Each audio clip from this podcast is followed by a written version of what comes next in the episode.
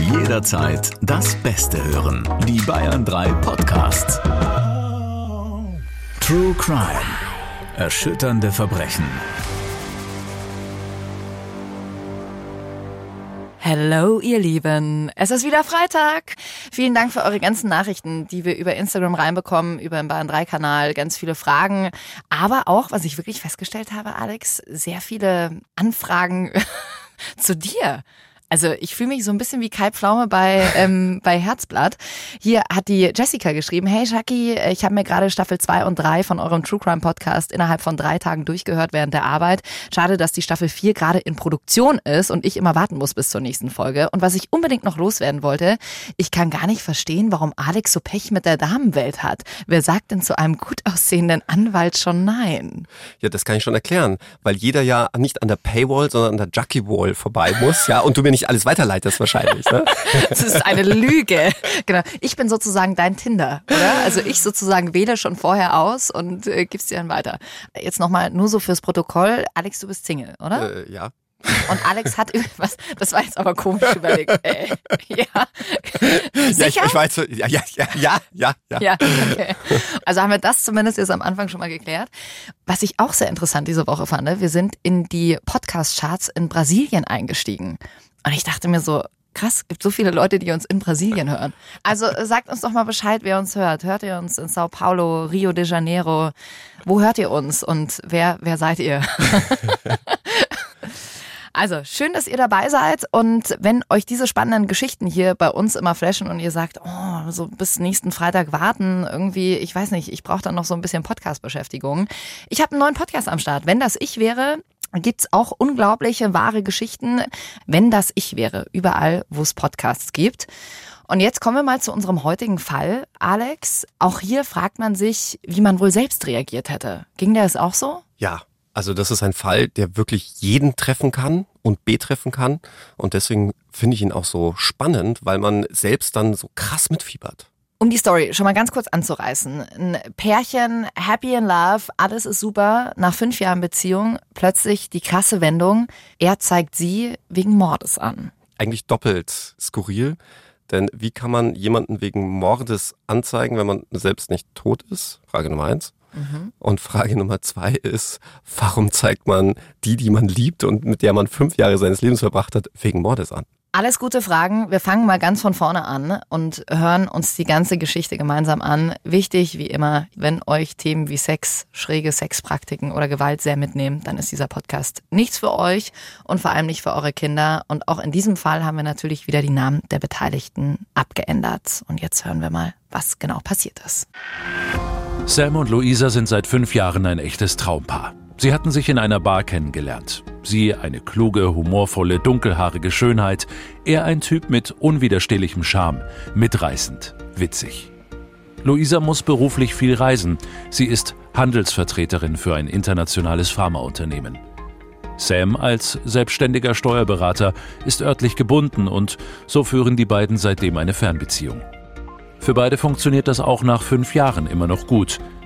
Unter der Woche schreiben sie sich täglich Liebesnachrichten und an den Wochenenden erleben sie ein regelrechtes Feuerwerk der Gefühle.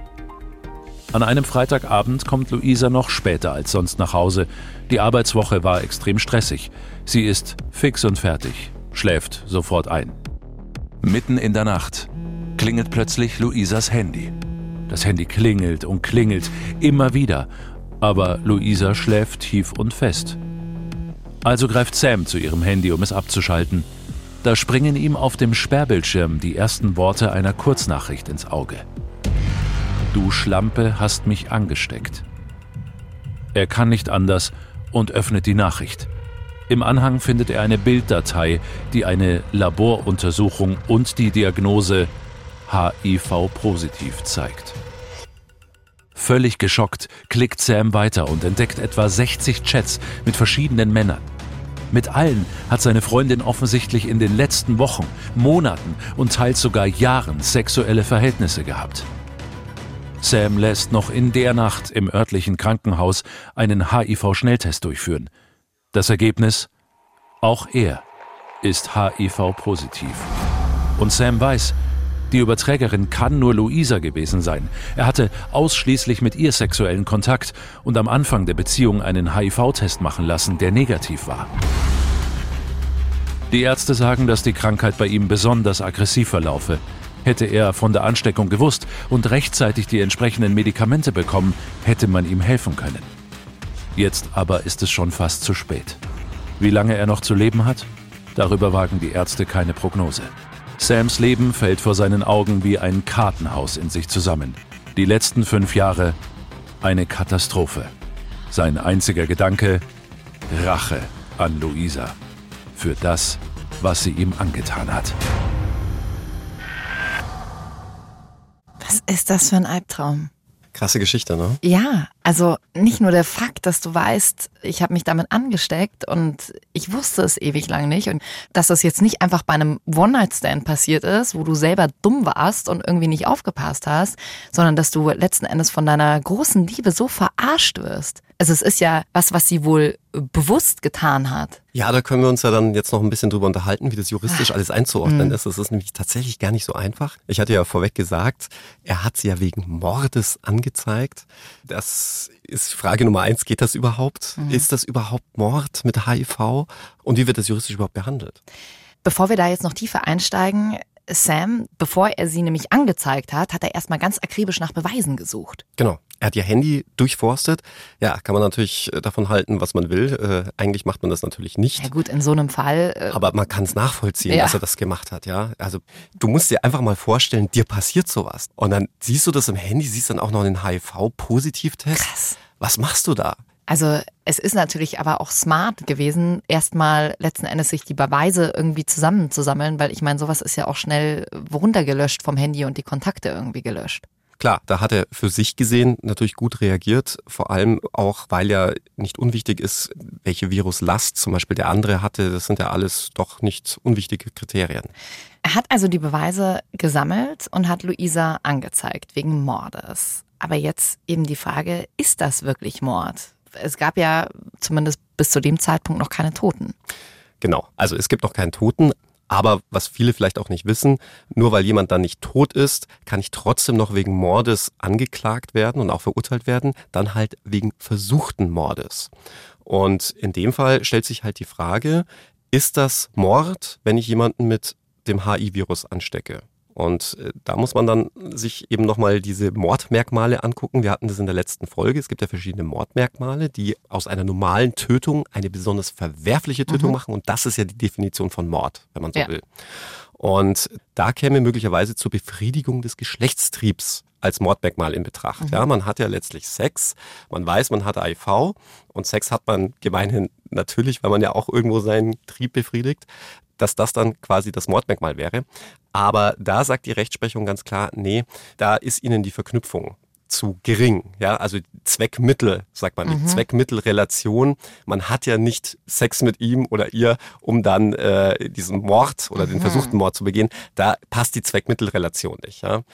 Und im Endeffekt ist jetzt alles sehr kompliziert, ich weiß, aber im Endeffekt sagt die Rechtsprechung nein, es ist kein Tötungsdelikt, auch kein versuchtes Tötungsdelikt, wenn ich von jemand anderen mit dem HI-Virus angesteckt werde. Übrig bleibt tatsächlich nur eine einfache Körperverletzung. Es ist auch keine gefährliche Körperverletzung. Man könnte ja das sagen, okay, was ist der Unterschied? Gefährliche Körperverletzung ist, wenn ich jemanden lebensgefährlich verletze, ja, oder zumindest eine abstrakte Lebensgefahr im Raum mhm. steht. Also wenn ich jemanden mit irgendwas auf den Kopf haue, dann kann das theoretisch ja auch zum Tod führen, sodass man sagt, das ist ja besonders gefährlich, was man da macht. Das ist quasi der Unterschied zwischen der einfachen Körperverletzung und der gefährlichen Körperverletzung. Aber auch da sagt die Rechtsprechung mittlerweile, die Medizin ist so weit, dass AIDS gar kein Todesurteil mehr bedeutet, sodass es tatsächlich nur in Anführungszeichen bei einer einfachen Körperverletzung verbleibt, die mit Geldstrafe oder bis maximal fünf Jahren Freiheitsstrafe geahndet werden kann spannend, wie das hergeleitet wird, aber trotzdem kann ich es wieder aus dieser menschlichen, moralischen Sicht kann ich es nicht nachvollziehen, weil du kannst, also HIV, das, du weißt, was passiert, auch wenn das mittlerweile gut behandelbar ist, aber die hat das ja bewusst gemacht.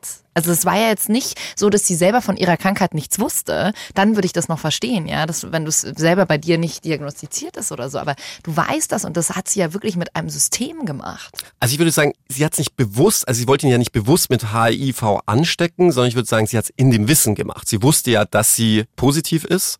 Und das ist natürlich schon ein Unterschied, weil dann ist man eben nur in diesem bedingten Vorsatz drin, wenn überhaupt. Und dann ist es tatsächlich eigentlich nur noch fahrlässig. In unserem Fall wusste Luisa ja jetzt von ihrer Krankheit. Heißt, es geht auf Körperverletzung raus, wie du gerade gesagt hast. Was wäre jetzt, wenn sie wirklich gar nichts davon gewusst hätte? Also ihr ist das erst bewusst geworden, als äh, Sam dann selbst den Test macht. Sie macht einen Test. Oh scheiße, er hat sich bei ihr angesteckt. Dann äh, kommt sie straffrei davon. Wahrscheinlich schon, denn es wäre allenfalls fahrlässige Körperverletzung. Fahrlässige Körperverletzung kennt man aus dem Straßenverkehr. Wenn man da irgendwie einen Unfall baut und jemand anderen verletzt, dann kann das grundsätzlich auch zu einer Strafbarkeit führen. Aber jetzt in unserem Fall, wenn sie es gar nicht weiß und auch nicht hätte wissen können, dann kann man ihr auch keinen Fahrlässigkeitsvorwurf machen Mhm. und dann wäre es tatsächlich straflos. Und es macht auch keinen Unterschied, ob sie jetzt wie mit den anderen Männern vielleicht nur einmal Sex hatte, mit dem Wissen, dass sie HIV hat, versus ihr Freund, mit dem sie vermutlich öfter als einmal in den fünf Jahren Sex hatte. Du hast schon recht, beim Strafmaß würde man das sicherlich strafschärfend bewerten. So man sagt, ja, sie haben das immer wieder gemacht und natürlich haut man dann auch entsprechend beim Strafmaß dann drauf. Und ich meine, in dem Fall darf man ja nicht vergessen, dass da ja sehr viele betroffen waren. Wenn die da an die 60 Geschlechtspartner hatte, das addiert sich ja alles auf das Strafmaß mit drauf, sodass man schon davon ausgehen musste, dass sie mit einer empfindlichen Strafe rechnen hätte müssen. Wie man sowas machen kann in so einem Wissen, wie kannst du äh, jeden Morgen noch in den Spiegel schauen? Es gibt ja auch äh, ganz verrückt, eine Freundin von mir ist Apothekerin. Es gibt da ja auch so, wie soll ich sagen, so Partys, wo bewusst du dich anstecken kannst. Ja, Mhm. Hast du davon schon mal gehört? Ich bin so schockiert davon gewesen, als sie mir das erzählt hat. Hatte eben einen HIV-Patienten da, der ihr das eben erzählt hat, dass es teilweise so organisierte Partys gibt, wo man weiß, dass einer HIV hat und dann so in etwa russisch Roulette mal gucken, ob du dich ansteckst oder nicht. hatten wir auch schon einen Fall. Aber ich will jetzt auch nicht zu viel verraten, weil womöglich werden wir diesen Fall sogar noch besprechen. In unserem Fall konnte ja jetzt bewiesen werden, dass Luisa von ihrer eigenen Infizierung wusste und die Geschichte ist eben noch nicht zu Ende. Hören wir mal rein, wie es weitergegangen ist. Ich sag mal so, sowas kann man sich eigentlich nicht ausdenken. Es sieht nicht gut aus für Luisa. Die zuständige Staatsanwaltschaft hat ein Ermittlungsverfahren gegen sie eingeleitet, wegen mehrfacher Körperverletzung. Und dank der Nachforschungen ihres vor Wut und Enttäuschung rasenden Ex-Freundes Sam kann man ihr auch nachweisen, dass sie ihre HIV-Infektion über Jahre gleich mehreren Geschlechtspartnern gegenüber vorsätzlich verschwiegen hat. Jetzt muss sie sich nicht nur einer, sondern einer ganzen Flut von Anklagen stellen. Doch zum Verfahren kommt es nicht, denn Luisa ist verschwunden. Wie sich herausstellt, ist sie nach Thailand geflohen, um sich den deutschen Behörden zu entziehen. Es ergeht ein internationaler Haftbefehl gegen Luisa. Einige Wochen nach der Fahndungsausschreibung geht bei den deutschen Behörden ein Dokument ein. Es ist ein Totenschein, beglaubigt von der thailändischen Botschaft in Bangkok. Lisa ist demnach verstorben. Todesursache Selbstmord. Sie soll sich auf einer thailändischen Krokodilfarm in ein bis zum Rand mit Krokodilen gefülltes Becken gestürzt haben. Eine Leiche gibt es daher nicht. Die Krokodile hätten nichts übrig gelassen. Das klingt ja wie aus so einem ganz schlechten Horrorfilm. Kennst du so, so Z-Movies, wo dann am Ende jemand von einem Krokodil oder von einem Hai irgendwie Ja, aufgefressen so wird? fliegende Haie habe ich mal irgendwann gehört, ne? Ja, natürlich. Puh, ähm, ey, ich sag's dir ganz ehrlich, ich finde, es klingt so ein bisschen äh, an den Haaren herbeigezogen. Ja, das dachte sich Sam auch und wurde da sehr suspicious. Ich hatte mir auch zunächst gedacht, was? Krokodilfarm? Ja, was ist denn da los? Aber, das wirst du mir jetzt nicht glauben, die Haupttodesursache in Thailand bei Suiziden ist, sich in ein Krokodilbecken einer Boah. Krokodilfarm zu werfen. Ich hab's nicht für möglich gehalten. Nee, Also so bringen sich die meisten Menschen in Thailand um. das ist doch ein furchtbarer Tod. Keine Ahnung. Wie kann man sowas... Also muss wohl sehr schnell gehen. Aber was ich auch interessant fand, ich meine, man weiß das ja seit Jahren, dass das dort passiert. Und da hätte ich jetzt irgendwie erwartet, dass man technisch total aufgerüstet hätte bei diesen Krokodilfarmen. Ne? Also dass man dann, dann irgendwie nicht irgendwie so einen kleinen Handlauf hat, sondern irgendwie mannshohe Zäune oder was weiß ich. Nein, nein, man hat eher in die Videotechnik aufgerüstet, um nachzuweisen, dass man selbst keine Schuld trägt an dem Suizid. Jetzt noch mal ganz kurz einen Schritt vorher zu Ihrer Flucht. Wie war das denn überhaupt möglich? Also es war ja eigentlich ein Ermittlungsverfahren gegen Sie eingeleitet. Ploppt sowas vielleicht nicht auch am Flughafen auf, wenn der Personalausweis irgendwie gescannt wird oder sowas? Sehr gute Frage. Tatsächlich nicht, denn das würde ja gegen die Unschuldsvermutung verstoßen. Man gilt ja so lange als unschuldig, bis man rechtskräftig verurteilt wurde. Und um dem vorzubeugen, dass jemand flieht, gibt es ja die Untersuchungshaft. Aber die hat natürlich sehr, sehr hohe Voraussetzungen. Mal abgesehen davon, dass man einen dringenden Tatverdacht braucht, also eine extrem hohe Wahrscheinlichkeit, dass man auch wirklich der Täter ist, braucht man auch eine Fluchtgefahr. Und die hat man hier einfach nicht gesehen. Ich meine, Sie war hier fest in dem sozialen Leben integriert, hatte einen festen Wohnsitz, hatte keine Auslandskontakte, all das, wo man vielleicht so ein bisschen vorsichtig werden würde als Staatsanwalt Mhm. und möglicherweise auch einen Haftbefehl beantragen würde, war ja nicht gegeben. Keiner hatte damit gerechnet, dass sie sich dem Verfahren entziehen würde. Und es war ja jetzt auch nicht so, dass ja wirklich ein Mord im Raum stand, auch wenn das die zugrunde liegende Anzeige ursprünglich mal war. Wir haben es ja gehört, es stand ja eigentlich nur eine einfache Körperverletzung im Raum. Klar, mit einer Geldstrafe musste sie jetzt nicht unbedingt rechnen. Dazu hatte sie einfach zu oft mit ihm Sex gehabt und auch mit zu vielen anderen Geschlechtspartnern. Aber dass sie dann gleich abhauen würde, aufgrund der zu erwartenden Strafe, auch eher ungewöhnlich. Beim Strafmaß wären wir gewesen bei einer Körperverletzung. Ja, Geldstrafe oder bis zu fünf Jahren Freiheitsstrafe in dem Fall. Klar, dadurch, dass es so viele waren und auch viele versuchte Körperverletzungen, wie ich eingangs erwähnt hatte, hätte man theoretisch schon auch über eine nicht bewährungsfähige Strafe, also irgendetwas über zwei Jahren Freiheitsstrafe rechnen können. Daraus ist nichts geworden. Sie war ja dann tot. Damit wurde das Verfahren eingestellt. Genau, also in Deutschland gilt auch ein sehr hoher Glaube an Dokumente. Es gab ein thailändisches Dokument, einen thailändischen Totenschein, der von der deutschen Botschaft in Bangkok auch so bestätigt wurde. Und es gilt ja der alte Spruch, in Deutschland vielleicht kennst du ihn, so unter Juristen, formlos, fristlos, fruchtlos. Ja? Sobald du einen Stempel drauf hast von irgendeiner Behörde, gilt das einfach. Ja? Und für die Staatsanwaltschaft war klar, wenn die verstorben ist, muss das Verfahren eingestellt werden, denn gegen Tote kann man nicht ermitteln. Ist auch irgendwo logisch, denn welche irdische Strafe soll denn einen Toten noch irgendwie betreffen? Können Katzenkönig mal fragen. Ja. Vielleicht hat der eine Idee von unserer letzten Folge. Also, die Staatsanwaltschaft hat den Fall damit abgehakt. Sam hat aber natürlich noch Zweifel an der Geschichte gehabt, so wie wir ja auch irgendwie vom Gefühl her, als ich den Fall das erstmal gelesen habe, dachte ich mir so, nee, also es kann irgendwie nicht sein. Und er ist der Sache ja dann noch nachgegangen. Ja, denn die wahre Geschichte ist die, dass Sam meinen Kollegen und mich beauftragt hatte, dem mal nachzugehen. Und wir sind dann tatsächlich nach Thailand geflogen. Dr. Alexander Stevens, Privatdetektiv. Warst du dann da wirklich als ja fast Privatdetektiv? Wenn man so oder? will, ja, äh, ihm war das einfach wichtig, dass wir da eigene Ermittlungen anstellen. Denn für die Staatsanwaltschaft erschien dieser Freitod in der Krokodilfarm tatsächlich angesichts der wachsenden Suizidrate auf diesen Krokodilfarmen als durchaus plausibel. Und man muss dazu sagen, der Hang der Täterin zur Melodramatik hätte ja, auch gepasst ne, mit der Krokodilfarm. Was wir allerdings dann herausfinden konnten, war ziemlich interessant, denn bei der besagten Krokodilfarm an dem besagten Tag des Todes hatten die überhaupt nicht offen.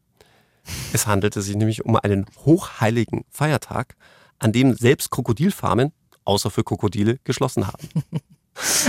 Und dann, dann kam allerdings noch hinzu, dass nach diesem Todestag mit der Bankkarte von Luisa Geld abgehoben wurde an einem thailändischen Bankautomaten.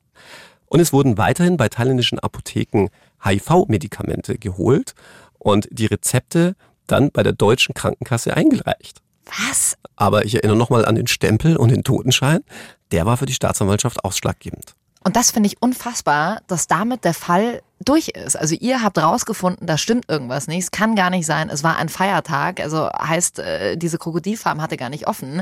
Es werden HIV-Medikamente abgeholt. Es wird sogar noch Geld vom Konto abgebucht. Es wird was bei der Krankenkasse eingereicht. Da muss man doch irgendwas tun können. Ja, also in Deutschland herrscht ein ausgeprägter Glaube an öffentliche Urkunden. Und wenn ein Behördenstempel dasselbige auch noch besiegelt, dann bist du eigentlich fein raus. Also das ist so die Quintessenz. Aber wir haben ja dann gedacht, okay, vielleicht können wir die Staatsanwaltschaft doch noch eines Besseren belehren. Ich nehme es mal vorweg, wir haben Luisa nicht gefunden, aber wir haben uns mal überlegt, wie kommt man denn an einen Totenschein? Oder kommt man überhaupt an einen Totenschein? Könnte man den vielleicht auch gefälscht haben? Und wer schon mal in Bangkok war, der kennt auch sicherlich die berühmt-berüchtigte Khao San Road, mhm. wo man neben... War ich auch schon mal. Ja, da haben wir es schon, wo man, hätte es mich lieber mal ausreden lassen sollen, oh wo man neben Drogen, Prostituierten auch noch gefälschte Urkunden bekommt. Stellt sich jetzt die Frage, was macht Chucky in der Khao San Road? Ihr habt da irgend so ein Insektenviech gegessen. Stimmt, man kann da auch gebratene so Vogelspinnen und Skorpione. Skorpione und so weiter. Hast du gegessen? Ja, ich habe wow. ich, ich hab einen Skorpion Respekt. damals gegessen. Mm. Ja. Aber das ist doch schon auch so ein bisschen so äh, Bars, Clubs, äh, Chaos Sun Road. Ganz genau. Ja. Aber du kannst dir dort auch gefälschte Dokumente machen lassen. Und, und ganz schlechte Tattoos stechen lassen. Oh, da habe ich mir teilweise. Hast du auch gedacht, Erfahrungen? Äh, also gesehen. Ich habe es bei anderen, ich habe mir, nee. Aber ich dachte mir nur so, ey, das bereut ihr morgen. Und dann hast du da irgendwie so ein komisches Zeichen drauf oder so ein Skorpion. Ich weiß nicht. Dein Tattoo am Oberarm, Alex und Chucky, True Crime Forever, stammt nicht aus der. nee, nee, das soll okay. ich mir hier machen lassen. Das wäre natürlich das erste Motiv, das ich mir stechen lassen würde, wenn ich an ein Tattoo denke. Ganz fett auf den Oberarm.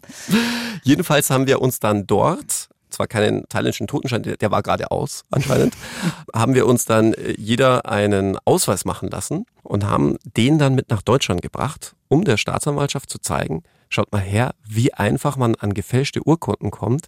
Dieser öffentliche Glaube an eine thailändische Urkunde sollte doch eher hinterfragt werden. Das Verfahren blieb eingestellt und man zog in Erwägung, ein Verfahren gegen mich einzuleiten wegen Urkundenfälschung. Aber letzten Endes muss man auch sagen, es steht der Staatsanwaltschaft ja durchaus frei, das zu überprüfen. Also da ist man auch nicht an irgendwelche strengen Beweisformalitäten und Beweismittel gebunden. Da gilt tatsächlich das Freibeweisverfahren. Mhm. Aber man hat gesagt, das klingt alles plausibel, was die Thailänder da sagen. In Thailand kann es auch durchaus mal untergehen bei den Behörden, dass es vielleicht der falsche Tag war, der da im Totenschein vermerkt wurde. Was die EC-Karte anging, fand ich auch interessant. Hat man gesagt, na das könnte doch auch sein, dass der Geldbeutel nicht mit verspeist wurde vom Krokodil und irgendein Mitarbeiter der Krokodilfarm dann diesen äh, Geldbeutel Geldbeutel unterschlagen habe und dann mit der EC-Karte Geld abgehoben habe. Aber was ist mit den Rezepten bei der Krankenkasse? Ja, dass das also quasi spätere Rezepte gewesen seien. Ja, also dass das halt mit dem Zeitversatz, mit dem Schicken nach Deutschland und so weiter einfach vom Datum her nicht gepasst hätte. Aber es wird dann ab dem Moment auch nicht mehr weiter verfolgt. Also ich meine, es kann ja nicht sein, dass dann fünf Jahre später immer noch Rezepte bei der Krankenkasse. Ja, das ist ja dann auch nicht passiert, sondern zumindest unseren Recherchen zufolge, sondern der Todestag laut Totenschein war vor den EC-Kartenabhebungen und den Medikamenten in der Apotheke. Aber natürlich, wenn die deutschen Behörden sagen, naja, die haben sich am Todestag vertan, dann würde das auch alles wieder plausibel werden. Nur mhm. ganz glauben konnte ich das nicht und Sam schon gar nicht. Hm. Ich meine, man weiß es ja nicht, ja. Also wir, wir gehen jetzt natürlich davon aus, wir können es nicht mit Sicherheit sagen. Vielleicht ist Luisa auch tot. Alex, würde man hier eigentlich mit so einem Fall anders umgehen, dass man irgendwie in diesen Krokodilbecken nochmal irgendwas findet? Irgendwas muss ja übrig bleiben. Ähm, in diesen Krokodilbecken sind ja hunderte, wenn nicht tausende Krokodile. Und zum anderen, ja, man würde in Deutschland insoweit anders damit umgehen, dass man ja zumindest Leute, auch wenn sie verstorben sind, nach wie vor zur Fahndung ausschreiben kann. Das heißt, würde sie mit ihrem Pass hier auftauchen oder mit ihrem Personalausweis, würden da alle Alarmglocken angehen mhm. bei der Einreise oder beim Grenzbeamten. Äh, die Möglichkeit würde noch bestehen. Aber ansonsten ist es tatsächlich so, wenn du vom Standesamt die Bescheinigung hast, dass jemand einer natürlichen Todesursache wegen verstorben ist, dann äh, ist das vorbei. Und jetzt sagen alle Elvis Presley-Fans, er lebt doch, oder? Hat sich nur eine Urkunde machen lassen in Thailand und irgendwo auf irgendeiner Insel. You were noch. always on my mind. Aber jetzt nochmal ganz ernsthaft, die Gerichtsmediziner bei uns in Deutschland, die hätten diesen Fall doch schon irgendwie noch untersucht, oder? Tatsächlich, wenn es um Tiere geht, sind nicht die Gerichtsmediziner zuständig. Wir hatten es ja jetzt auch in dem Starnberger Mordprozess, da wurde ja auch auf den Hund geschossen und da wird der Hund dem Tierarzt vorgestellt und der müsste dann auch bei den Krokodilen eine entsprechende Obduktion vornehmen. Hört da gern auch noch mal rein in unsere Spezialfolge der Starnberger Dreifachmord, der gerade aktuell vor Gericht verhandelt wird und Alex ist da als Strafverteidiger mit dabei. Und weil wir es gerade eben von Gerichtsmedizinern hatten, ich habe letztens auch einen ganz spannenden Podcast gehört. Ich finde es ja immer schön, wenn jemand mit dabei ist, der sich auch wirklich auskennt, wie es jetzt bei dir auch Alex ist als Strafverteidiger. Und bei dem Podcast vom Hamburger Abendblatt, dem Tod auf der Spur, spricht ein Gerichtsmediziner mit einer Gerichtsreporterin über neue aktuelle Fälle, kommt alle zwei Wochen raus und da gibt's auch schon über 50 Folgen. Also wenn ihr jetzt sagt, oh Mensch, jetzt habe ich die Freitagsfolge schon wieder gehört, ich muss jetzt wieder eine Woche warten. Aber nächsten Freitag sind wir wieder für euch da. Und Alex, äh, was hast du diesmal dabei? Also ich kann dich insoweit beruhigen, Jackie. Es wird nicht um Katzenkönige und auch nicht um irgendwelche Krokodile gehen. Welches Tier dieses Mal? Allerdings geht es wieder um Vertrauen, das schrecklich missbraucht wird, ein glücklich liiertes Paar und einer juristisch sehr spannenden Wendung. Ihr wollt diese Folge nicht verpassen? Lasst uns gerne ein Abo da, dann bekommt ihr immer Bescheid, wenn die nächste Folge draußen ist. Wir freuen uns schon sehr, wenn ihr nächste Woche wieder mit dabei seid. Macht's gut. Erschütternde Verbrechen. Noch mehr packende Podcasts jetzt auf bayern3.de.